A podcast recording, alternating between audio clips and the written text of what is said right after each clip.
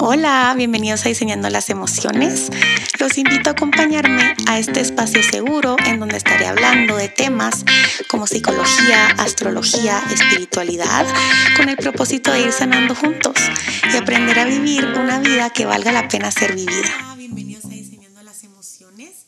Eh, la verdad es que estoy muy contenta por el episodio de hoy. Eh, primero porque es un tema triperísimo lo que vamos a estar hablando y segundo porque estoy con dos grandes músicos y amigos que la verdad es que es un honor tenerlos acá. Em, y es la primera vez que tenemos así, que hacemos tres personas en el podcast, que tenemos una conversación así, entonces contenta de que nos estén acompañando. Em, bueno, primero quisiera eh, presentarles a nuestros invitados, ¿verdad? Quiero presentarles a Gabo Peralta, eh, peruano, músico. Me gustaría en realidad, Gabo, que te puedas presentar un poquito, que nos cuentes un poquito de ti. Bueno, eh, ya dijiste mi nombre, Gabo Peralta. Vengo de Perú. Eh, hace seis años, seis, siete años me fui a Berkeley a tratar de encontrar mi camino musical. Berkeley, Boston. Aclaremos. sí, Berkeley, Boston, aclaremos, no en California. Eh, y ahora me dedico a la producción, a tocar, eh, todo lo que tenga que ver con eso. Y pues acabamos, vamos encaminados. Buenísimo, la verdad es que hace, hace un par de meses que estás eh, viviendo en Guate. Ajá, desde mayo. Desde mayo. Sí. Pues qué alegre, la verdad es que qué, alegre, bienvenido. Eh, y el siguiente invitado es José Soto. Espero que hayan escuchado el otro episodio de manifestación y si no, los invito a que, a que vayan eh, a escucharlo, que también lo grabé con él, eh, músico. Pero bueno, preséntate. No, pues hola Pau, la verdad que, que, que cool estar aquí otra vez compartiendo y que tenemos un invitado más. Hoy va a estar la conversación de tres. De tres. Eh, pues, hola, soy José. Eh, estudié también música, producción y composición. Eh, soy cantante. Y pues, como pudieron escuchar en el podcast anterior, y para los que no hayan escuchado, vayan a escucharlo, pues me gusta triviar y hablar de cosas interesantes, mágicas y misteriosas. Entonces, pues la verdad, gracias por la invitación de estar aquí otra vez. Buenísimo, gracias a ustedes. Bueno, si quieren vamos directo al tema y vamos a hablar de la sanación a través de la música. ¿Se puede sanar a través de la música? Entonces, eh, bueno, primero les tenía aquí como un poquito de, info, un resumen, ¿verdad? De lo que es la sanación, ¿verdad? Quiero que empecemos por ahí, ¿verdad? Eh, la sanación es esto que se vincula con esta parte interna más profunda eh, se puede sanar creencias, actitudes, eh, conceptos centrales, estados de ánimo, ¿verdad? Se puede sanar a profundidad, ¿verdad? Eh, asumir este poder de, sanar, ¿verdad? nos da una libertad enorme, pero enorme, enorme, enorme de diseñarnos a nosotros mismos es un lujo, es un privilegio esto de que podemos hacerlo, ¿verdad? Eh, hay una diferencia entre curar y sanar, ¿verdad? La curación va más desde lo físico, desde el síntoma, desde el malestar, ¿verdad? Pero la sanación es a nivel energético, es a nivel espiritual, es a nivel mental y este implica un cambio de actitud, ¿verdad? Eh, a través de un proceso interno. Em, no sé, como retomando un poquito, em, ¿cómo podemos vincular, muchis, la sanación con la música? O sea, cuando yo les tiro estas dos palabras, sanación y música, ¿qué es lo primero que, les viene o cómo lo podrían em, elaborar? Mm, buena pregunta. ¿Cómo lo explico? Porque sí siento que lo he estado viviendo los últimos años, por lo menos desde pandemia. Creo que sería como eh, una forma de aprender a, soltar esos, problemas, esos traumas o vivencias. Es como... Ajá, es como que dibujes ciertas experiencias, las pones, saca, terminas la canción y it's out, let it go. Em, creo que eso, por lo menos en mi experiencia, eso fue lo que a mí la música me dio. como, como, no, a veces somos muy malos, por lo menos él sabe que yo soy muy malo como hablando. Entonces, por medio de como frecuencias y, sonidos y letras, vas encontrando una forma de, de sacarlo, de Y con eso vas sanando ciertos temas. Ok, sería como, a ver si te entendí como una bien, como una catarsis, como canalizar la emoción y como concretarla y, y, sacarlo, así sería. Ajá, porque si ya está afuera, ya lo, ya lo dejaste ir, entonces ya puedes, ya puedes eh, ser, eh, sí, sentirte un poco más libre. Ok, qué lindo. Ajá, yo, yo lo veo así, y, y, pues hay otras formas, ¿no? Cada uno encuentra su propia forma de sanar en medio de... ¿Qué opinas? No, pues yo lo veo desde el punto de vista más musical y, y, creativo, en el sentido de que a la, a la hora de que estás de, de, cierta manera creando, como dice Gao, eh, uno a la hora de compartir tu música propia, creo que sos vulnerable y esa vulnerabilidad hace que abras y regreses a ciertos lugares que no, has, que no, que no, habías tocado y no habías visto. Y creo que ese, ese de tapping de regreso a esos, a esos traumas o a, esos, a esas situaciones eh, ayudan de cierta manera a que a través de la música tú pues, canalices ese sentimiento y tal vez eh, no dejarlo ir, pero sí, sí poco a poco ir, irlo sanando. Poco a poco, paso a paso. Yo creo que la música sí tiene el, e, ese poder de, de poder curar y, y, y, lo bonito es que es como ese frasquito, la lágrima de, de, de Dumbledore. Metes tu pensamiento y la gente va a escuchar la música y creo que lo puede escuchar a través de audífonos en vivo y donde sea, que el sentimiento no se va a perder. O sea, siempre va a estar, siempre va a estar, creo yo. Y, y, así lo he visto. Y pues Gabo no dejará mentir que hemos, los dos hemos pasado por situaciones donde creo que la música ha ayudado y hay canciones que tenemos los dos donde están esos sentimientos envasados. Ajá. Y creo, que con la palabra dejarlo ir también me refería a... Uh, como él dice, eh, no es malo eh, regresar, porque el regresar, si ya regresas con otra mente, yo creo que lo, lo, puedes como que aceptar. Pasó y ya, ya está. ¿Me entiendes? En vez de como no querer, porque por lo menos a mí me pasa que a veces no quiero ir a ese lugar, pero la canción me da para ir a ese lugar y como, ah, no quiero. Pero el ir a veces es mejor para darme cuenta, ok, esto fue lo que pasó, hay que aceptarlo. Y ya lo dejo hacer. ¿Se puede de alguna manera a ver, yo lo estoy entendiendo así como resignificar la vida y plasmarla, por ejemplo, en la música. ¿A qué me refiero? Totalmente, sí. Eh, por ejemplo, no sé, tanto... Y yo creo que al final es, viene también como de la, como de la emoción y la vulnerabilidad, ¿verdad? Que decía José. Sí, sí, es que tienes que ser vulnerable.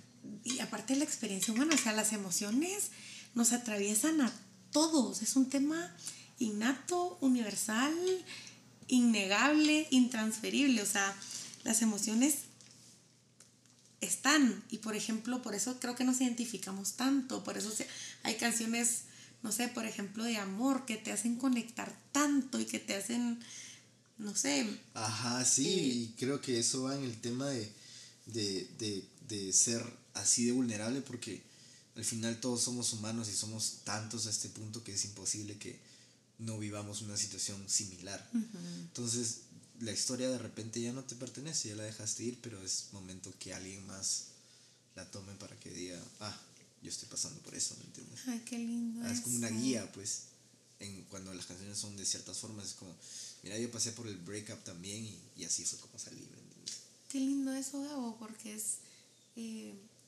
esto que hablábamos, ¿verdad? De, de plasmar la emoción, compartir la experiencia, mostrarnos vulnerables.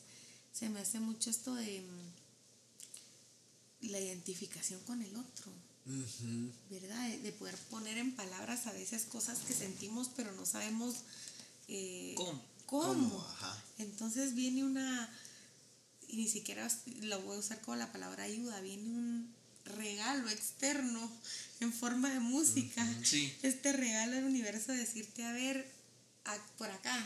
Sí, por eso la gente suele volverse tan fanáticos, porque encuentran gente que, encuentran canciones o músicos que sienten lo que ellos están sintiendo, entonces, I'm not alone, ¿me entiendes? Y ahí es porque se vuelven tan, eh, se pueden volver obsesivos también, pero, pero por eso alguien se vuelve tan devoto a esa música, digamos. A ver, yo lo veo, yo lo veo un montón con mis pacientitas adolescentes. Que la verdad es que qué, qué fuerte ser adolescente. Duro. Duro, duro.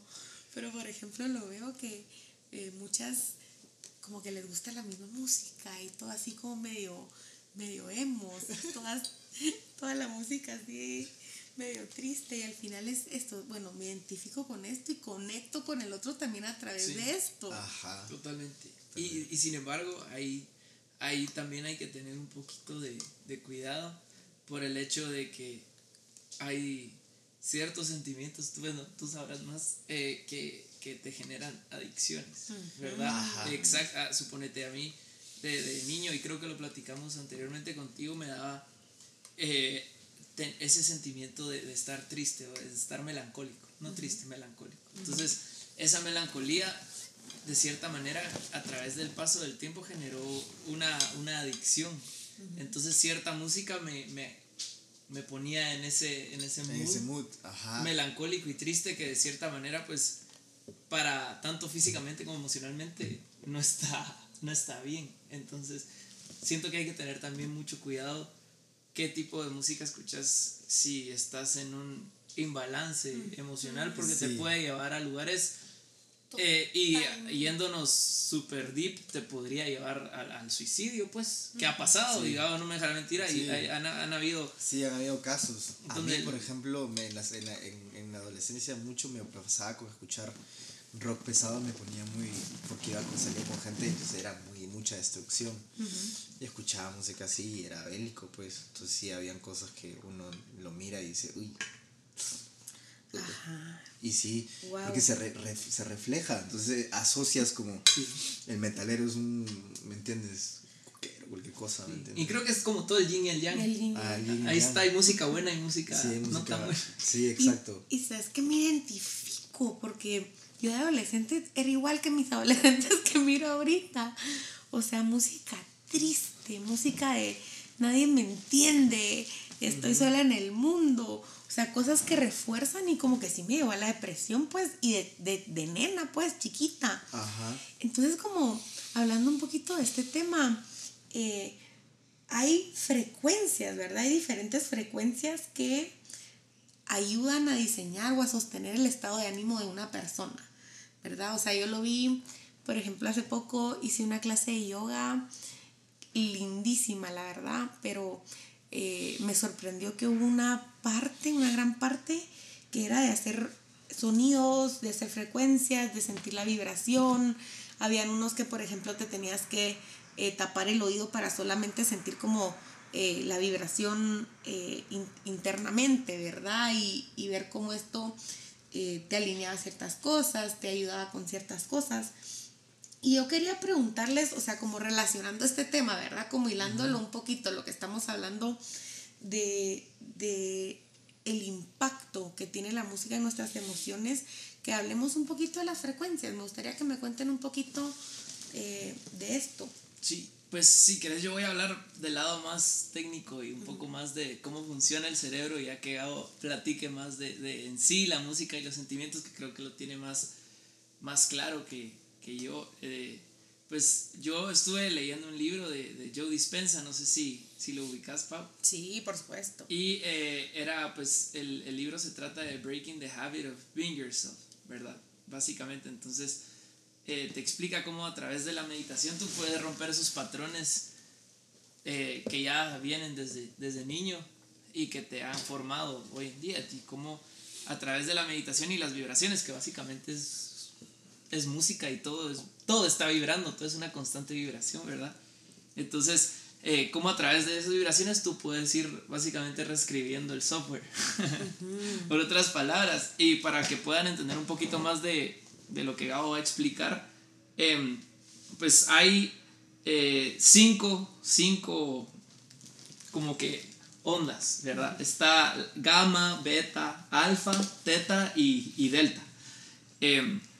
Entonces, para explicarlo de una mejor manera y que lo entiendan, pues las, la primera onda de la que voy a hablar es gamma. Gamma es un estado alterado, es un estado de estrés y de, de bastante movimiento, se podría decir, ¿verdad? Entonces, estás súper, súper enfocado. Eh, y pues podríamos decir que es cuando estás haciendo algo que te genere bastante estrés y que tendrás que, tengas que estar enfocado, ¿verdad? Entonces, pues de ahí viene beta. Beta es, eh, se divide en tres, que está low beta, mid beta y high beta. Y eso es básicamente el día, tu día entero.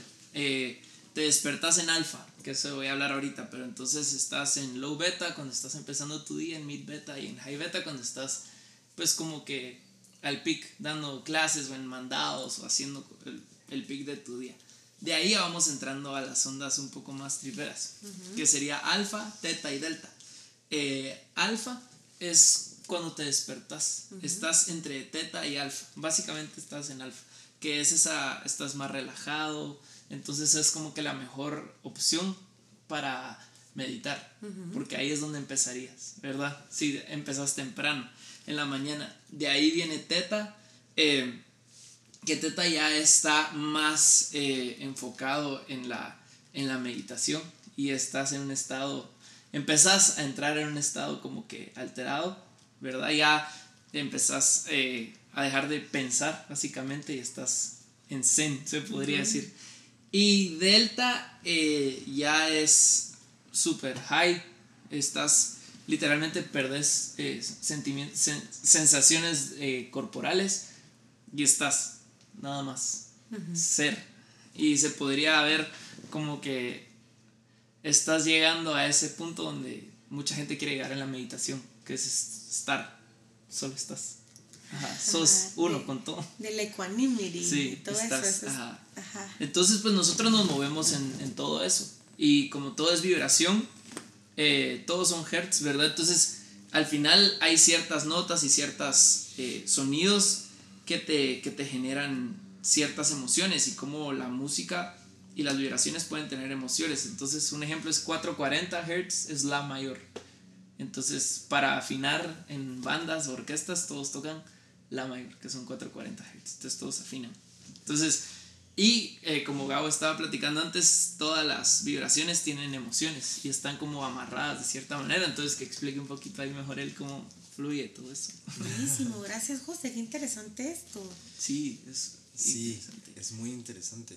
A mí, yo eh, empecé con esas experiencias eh, con, con alguien en Perú que estudió en Berkeley y él me explicaba que realmente em, sí hay que ser, o sea, en el tema de, de, de, la música y de estudiar, sí hay que ser bien, eh, no bien estudiado y como por ahí nos dirían los profesores, saber tus escalas, saber todo, pero también saber relacionar música con sentimientos. Entonces, lo más básico, ¿no? Un acorde mayor eh, te hace sentir feliz, en un acorde menor es triste, el acorde, ¿no? El, dominante es más tensión.